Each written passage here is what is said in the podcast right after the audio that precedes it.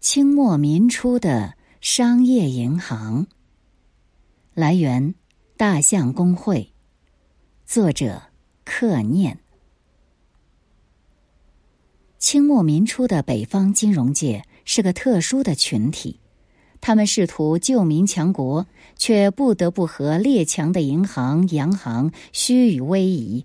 他们想保持金融界独立的专业尊严和人格尊严，却仍然困于政治圈，不得不围着权贵打转。而这一切似乎就是当时中国所有知识分子和专业人才内心痛苦的写照。要说到清末以来中国的金融业，其实有个门类。营业点分布之广，对百姓生活影响之大，远远超过一般的银行、票号、钱庄，那就是典当行。典当行其实就是以物品直接质押为主的借贷机构，急需现金的人拿着值钱的物品去做抵押，去当铺换取借贷。一般而言，还钱是赎回物品的期限是十八个月。过了这个期限就成死当，这是当铺老板和典当者都不愿看到的，因为当铺的主营业务毕竟不是旧货买卖，而是靠着贷款利息来盈利。在大部分情况下，当铺的顾客都是急需周转的普通百姓，拿来典当的物品也不过是稍微值钱点儿的皮袄和普通首饰。但是当铺也有一批高端客户。那就是大宅门中的阔太太、娇小姐们，她们由于某些秘密的原因，急需要用钱，一时窘迫，又只能拿着自己的金银细软出来典当借钱。这就需要典当行的伙计有着非常高超的眼光，能够在短时间内就判断出来这些珠宝的价格，以免万一客人不来赎回，当铺再转卖出去时。还比不上收购价。一九二一年，著名的便帅张勋因为帮助溥仪复辟失败，正在金门隐居。突然传出他家里有好多珍贵的衣物首饰失窃的消息。而奇怪的是，张勋没有报官，只是命令手下人好生查访。张勋自己也开了间当铺，叫松寿当。掌柜就嘱咐学徒王子寿去天津其他当铺明察暗访，终于陆续找到了很多金银器物和貂皮大衣，其中最值钱的是一副珍珠蝴蝶锁，是用大珍珠串成的蝴蝶形大怀锁。收进这个首饰的当铺老板说：“这是个南方女人典当的，当时只拿了四百元就走了，好像很匆忙。”其实，这个首饰是张勋在任长江巡阅使那第四个小妾王克勤的时候，长江流域五位督军凑钱五万元定制的贺礼。当然，这个拿去典当的南方女人就是王克勤本人。她被张勋的副官拐带出逃时，匆忙之间带了些最值钱的东西，这个蝴蝶锁就是其中之一。其实那些衣服、金器什么的，张勋还不入眼。这个蝴蝶锁，张勋却是非常喜欢的，所以他一定要追查下落。当铺的王子寿是宁波镇海人，小时候就投身典当业，这次立了大功，被张勋赏识了，没几年就从学徒晋升为掌柜。金融界这么诡秘突兀的传奇实在太少。写非虚构类文本的时候，应该尽量使故事更生动和趣味一些。但众所周知，金融业原就以刻板严谨为本色，实在很难有那么多奇峰突起的传奇来表述。不过也不尽然。清末以后的中国有三大金融中心，分别是上海、天津和汉口。毋庸讳言，中国的现代金融事业有赖于外资银行和洋行的资金来源、业务支持及人才训练，而上述这三个城市又是列强租界之规模最大的，外国人开办的洋行和银行大多汇集于此，因此也成为了中国现代金融业发育、养成和腾飞的基地。当然，每个城市都有其特性，天津也不例外。在我们印象中，清末以来的华北地区，无论工业、农业还是商业，都是非常的落后萧条。其实这是一种普遍的误解。自从清朝乾隆年间开始，华北的农业就开始欣欣向荣，无论品种还是产量，都逐步和南方接近。尤其是太平天国的兴起，兵火糜烂湖湘和江南，北方却很少受到波及。即便日后的捻军也是在江淮间鏖战，华北受的影响并不大。而检验一个地区农业的进步程度，需要考察它的经济作物种植面积在整个农业生产面积中的比重。据调查，到三十年代初期，整个华北农村差不多有百分之七到十的农田种植棉花，百分之二十六到四十七的农田种植花生，百分之二十至百分之四十的农田种植烟叶。大量经济作物的种植，标志着农业产品商品化的转型，也为华北地区工业化进程提供了物质保证和资金保证。南方，尤其是江南小城镇形成，源于自然自发的商业聚落。与其不同的是。华北城市的发展偏重于商路的交汇，而天津作为华北地区最大的海口贸易中心，其得天独厚的地理位置，也使它成为中国北方最重要的经济中心。天津的外国租界也使得当时清政府和北洋政权的下野官僚安全的居住在这里，最大程度的避免人身骚扰。而天津距离首都北京又非常的近，能够非常迅速的获取政治信息和人际沟通，因此天津可以说是进可攻，退可守，方便于这些下野官僚的风云再起，也使得他们在政治上落魄的时候，还能享受到精致的生活消费。并能通过投资赚取不菲的利润，为自己在做官时候掠夺到的财富保值增值。正是以上这些因素，尤其是最后一个因素，使得天津成为了一九四九年以前七八十年的北方金融中心。进入民国以后，许多民营商业银行纷纷开设于此，其中就有赫赫有名的北四行。中华民国的建立和一次大战的爆发，导致国内的多元化历程加快，列强无暇在亚洲加大经济压迫。这两个原因从内到外，刺激了中国民间金融业的现代化改造，现代意义上的金融机构纷纷诞生。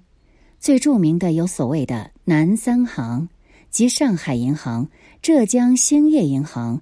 和浙江实业银行，也有所谓的北四行，也就是盐业、金城、大陆、中南四大银行。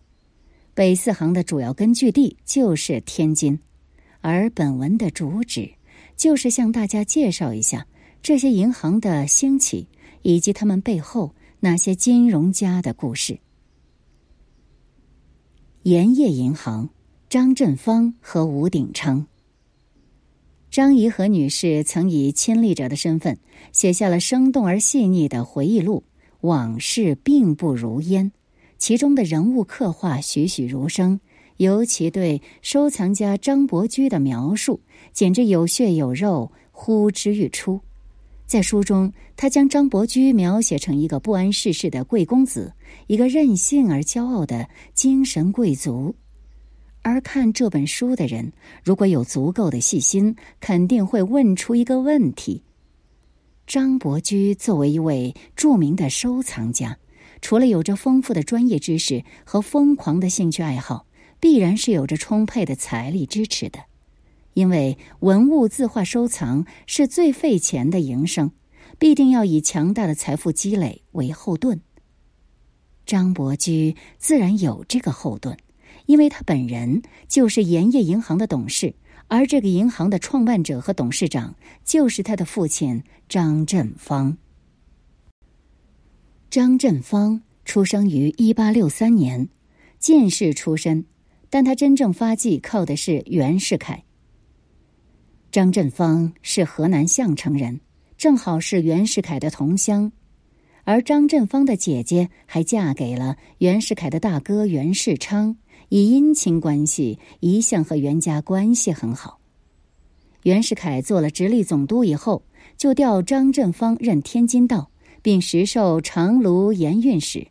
盐运使的品级并不高，却是个肥缺，掌管着整个华北地区的食盐生产和专卖，是袁世凯的钱袋子。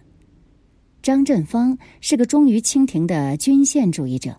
民国建立后。他对当了大总统的袁世凯就没有以前那么贴心了，而且对袁氏的称帝行为更加反感。袁世凯当然也察觉到这一点，于是两人的关系开始疏远。张振芳就想干脆及早退出官场，因此呢，想为自己在财经界找一条出路。当时中国有官办的交通银行和中国银行。作为国家级中央银行而存在，但是没有真正意义上的商业银行。有鉴于此，张振芳向袁世凯建议，自己可以办一个官商合股银行。由于自己曾担任过长芦盐运使，熟悉盐务运作，那么可以把盐税纳入这个银行的收款体系，因此起名为盐业银行。盐业银行于一九一五年五月举办。但原政府的财政总长周学熙考虑到，当时中国的政府收入以盐税为大宗，一旦被银行控制，那么财政部就名存实亡了。于是表面答应着袁世凯用盐税来支持银行，实则一直抵制着不办。而到袁世凯死后，这个事儿就不了了之了。因此，所谓盐业银行的盐业。只是个虚名。银行开办以来，基本上和盐务就没有发生过关系。银行也是以商股，也就是私人出资为主，最大的股东分别是以下三人：张振芳本人四十万元，张勋十万元，安徽军阀倪嗣冲十万元。张振芳自任总理。一九一七年，张振芳参与了张勋复辟，被判无期徒刑。后来虽然保外就医，但银行的管理权就落到了当权者段祺瑞所信任的银行家吴鼎昌手中了。一九二一年四月，张伯驹将自家股份五万元向张作霖行贿，要求张作霖出面为张振芳争权利，而吴鼎昌其人精通世故。当时正逢张作霖的鼎盛时期，他知道自己不便与张作霖对抗，于是遵照张作霖的吩咐，给了张振芳一个董事长的虚衔，也算是照顾了人情。而盐业银行的管理权还是牢牢的掌握在自己手中。吴鼎昌在每个领域都是事业的成功者，在金融业。他领导的盐业银行成为了当时中国最大的民营商业银行之一。在经济学方面，他是出色的财经评论员；在新闻业方面，他把《大公报》办成了中国有史以来最伟大的独立新闻媒体，至今无人超越。而在政治上，自一九三五年担任国民政府实业部长开始，他就官运亨通。直到一九四八年，成为总统府秘书长。一九二八年，吴鼎昌为盐业银行花了一百二十万银元修建的总部大楼，至今仍在天津赤峰道十二号矗立着，作为东方华尔街的地标性建筑，还在接受着游人敬仰和赞许的目光。金城银行周作民。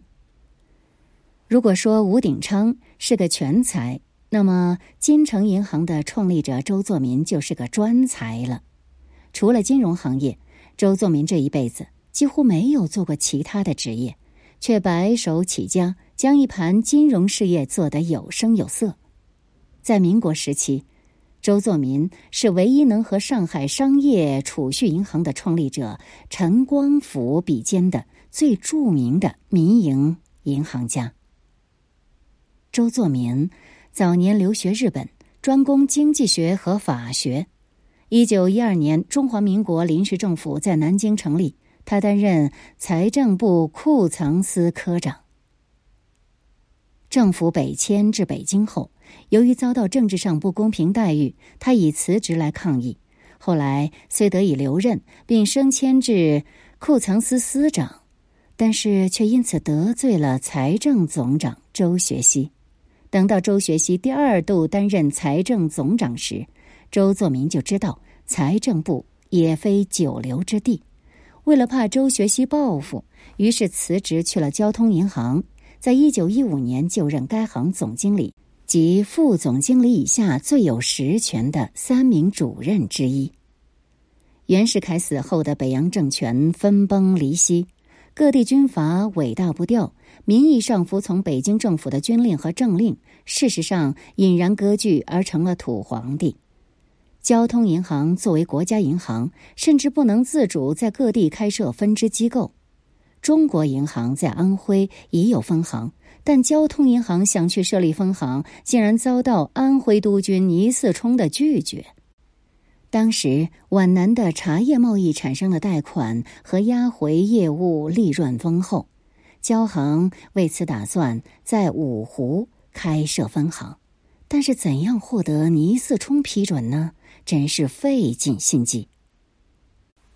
一天晚上，交通银行总经理梁世仪偶然在一个家庭宴会上遇到周作民，与他商谈下来，梁世仪觉得，无论是能力、口才还是履历，周作民可能都是个游说倪嗣冲的好人选。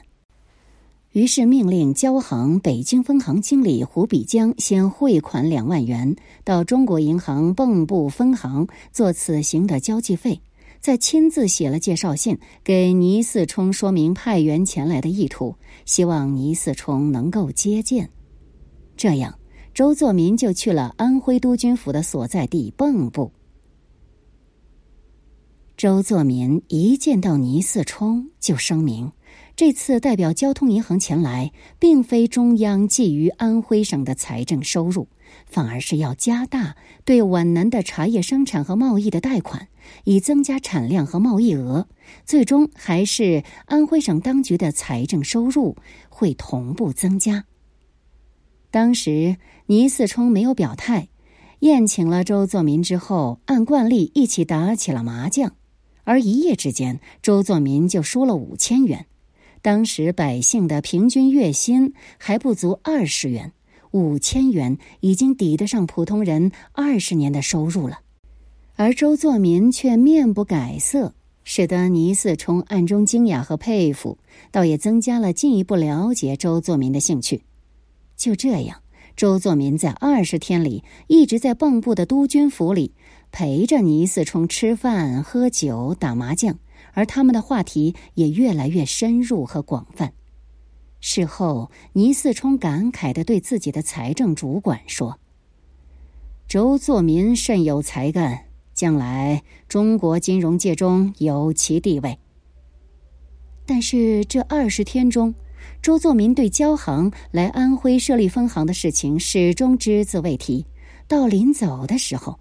才似乎很不经意的在倪四冲面前随口说了一句，倪四冲想都没想就答应了，但是向交通银行官方提了个意见，开设分行没问题，不过管理者一定得周作民本人。交行总经理梁世仪当然十分高兴的答应了他的要求，而周作民也不负众望。在设立芜湖分行的同时，在蚌埠也设立了分行。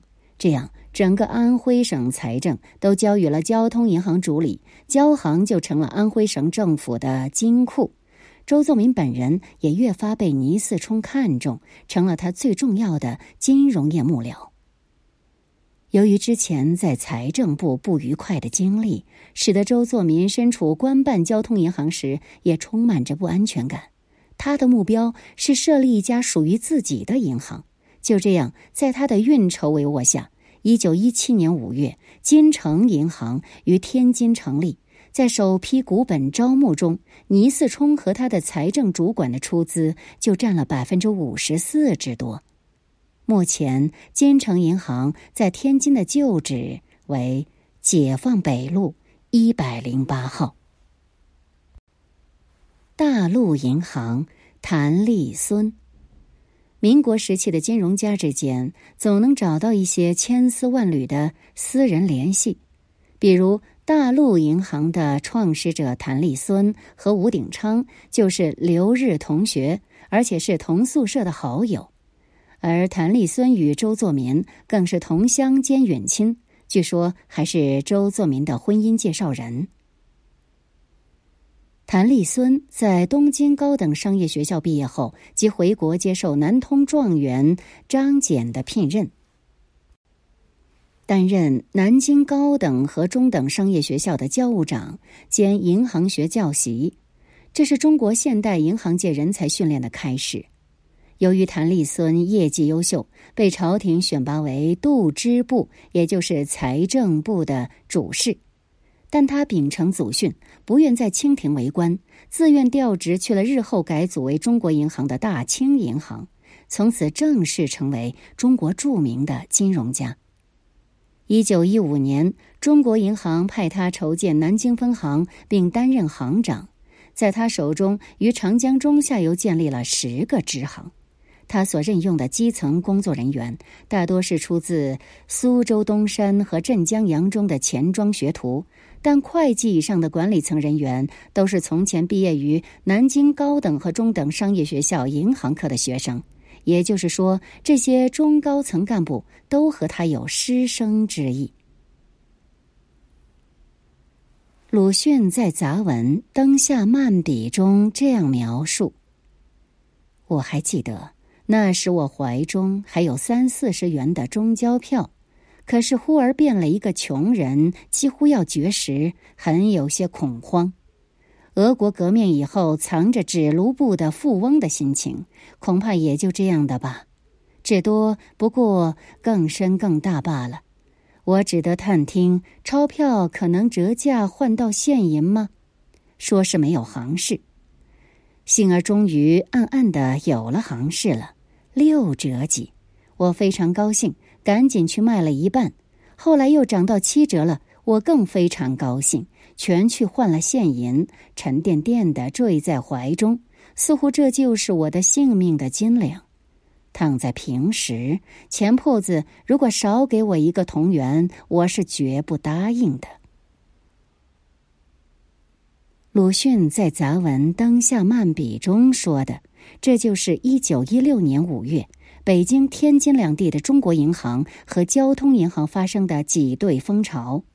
当时北洋政府应付不当，竟然发布停兑的命令，使得普通储户饱受损失，而且中交两行在北方的信誉一落千丈。这股风潮也蔓延到了南方。身为中国银行南京分行行长的谭立孙，自然首当其冲。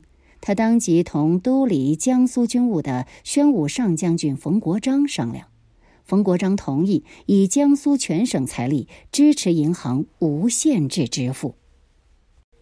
如此，在长江中下游的挤兑风潮没几天就平息了。冯国璋、谭立孙以及南京中行的信用得到了整个金融界、政治界和普通老百姓的认可。一九一七年，张勋复辟失败后。冯国璋顺理成章的以副总统代理大总统。第二年春天，他请谭立孙担任中国银行北京分行行长，但此时的谭立孙已经心生倦意，决定自立门户，创立属于自己的商业银行。当年的中秋节，他和自己的好友聊天。当好友知道谭立孙正在帮助周作民规划金城银行的内部组织和人员架构的时候，就批评他说：“你自己不是常说为他人做嫁衣上的基础是不牢固的？你先前在南京高中等商业学校培养了那么多银行科学生，又担任中国银行高层那么多年，要找一批办银行的干部。”哪有那么困难的？这位批评他的好友因是冯国璋的亲信，承诺第二天就去征得冯国璋的同意。而当时的北洋军阀都想有一个金融机关为自己在政治上服务，冯国璋当然也不例外。更何况谭立孙也是他自己信任的人。于是半个月之内，谭立孙就凑齐了三十八万元的股本，其中冯国璋占二十万元。有趣的是，梅兰芳也投资了一万元。由于戴总统是大股东，所以银行的设立批复非常容易。一九一九年四月，大陆银行正式成立。中南银行黄义柱和胡比江。我们刚才提到，一九一六年京津地区的中交行挤兑风潮，银行和普通存户都是受害者，但也有些金融从业者上下其手，利用汇率的起伏而从中炒作获利。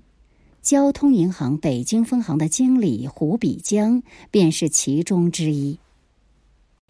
胡比江是江苏江都人，也是民国时期著名金融家中唯一既没有受过专业训练，更没有留洋经历的特殊例子。他出身于普通的钱庄，然后再考入交通银行担任普通职员。据说。某天下班以后，交行总经理梁世仪有事儿回银行，发现偌大的营业厅里只有一个人还在加班。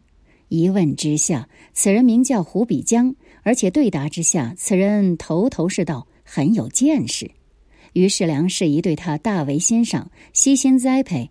胡比江在两年之内就由普通职员升为副经理，然后就成为北京交行的经理。一九一六年挤兑风潮发生时，胡比江对交通银行的前途充满了忧虑。但是他认为，交通银行既然是国家银行，政府迟早要出来收拾局面、重整旗鼓的，所以也不必完全悲观。于是，与行内几位高级职员和外面几个银号业者一起，趁低购进一大笔交行的钞票。果然，八个月以后，原外交次长。曹汝霖担任了交行总经理，向日本银行借款，以弥补政府的财政空缺，并使得交通银行钞票得以兑现。这么一来，交通银行的信誉又振奋起来，钞票也值钱了。胡比江等人在这时将原先低价购入的钞票抛出，由此发了一笔财，也在同行中引起不同反响。有人认为他是投机，交行的部分股东尤其对他不满。一九二零年七月，直皖战争爆发，受战争影响，交通中国银行的钞票再次暴跌。胡比江故伎重演，趁金钞走低就大笔购入，待恢复正常时再行抛出。果真，金融市场真正到了不可收拾的时候，政府又出手了。北洋财政部决定发行六千万短期公债，以收回。两行的金钞，金钞的地位自然又被抬起来。胡比江等人再一次因看准了行情而获利匪浅。然而，没有赚到钱的交行股东们对他们大加指责。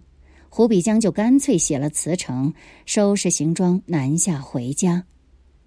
这又是一番巧遇，在南行的列车上，他结识了华侨富商黄义柱。黄义柱是福建泉州人，剃头匠出身。只身赴印尼闯世界的时候，随身只有五块钱和一把剃刀。稍有积累之后，他就在爪哇市的美商花旗银行门口摆摊卖饮料。黄义柱是个勤奋而讨巧的人，每天都把花旗银行的台阶过道清扫得干干净净，得到了银行高层的好感。正在此时。花旗银行有一批当做质押物品的咖啡即将过期，经理就把这些咖啡用极低的价格批发给了黄义柱。黄义柱呢，用零售价卖出，赚到了人生的第一桶金。黄义柱当时判断蔗糖的价格会上升，于是就把所有的资本都购进蔗糖，然后用货物向银行质押，换取现金，囤积更多蔗糖。当然，这种滚雪球式的投机方式非常危险，但黄义柱终究是幸运的。当时一战爆发，蔗糖价格暴涨，这项囤积使他赚得了两千万银元的雄厚资本。于是他决定回国开设银行。正在寻觅人才的当口，就在京沪线上遇到了辞职南下的胡比江。二人相谈甚欢，黄义柱当场决定投资一千万元开设所谓中国和南洋华侨联办的中南银行，自任董事长，聘请胡比江为总经理。一九二一年六月，中南银行正式设立，而且经胡比江在北洋政权的运作，银行拥有钞票发行权。以上的四大银行中，金城大陆银行总部设于天津，盐业银行总部设于北京，但业务重心还是专注于天津。只有中南银行的总部在上海，但出于历史原因，胡比江同样重视北方的业务。他在如今解放北路八十八号设立中南银行天津分行。总管包括天津、北京在内的所有华北地区的业务。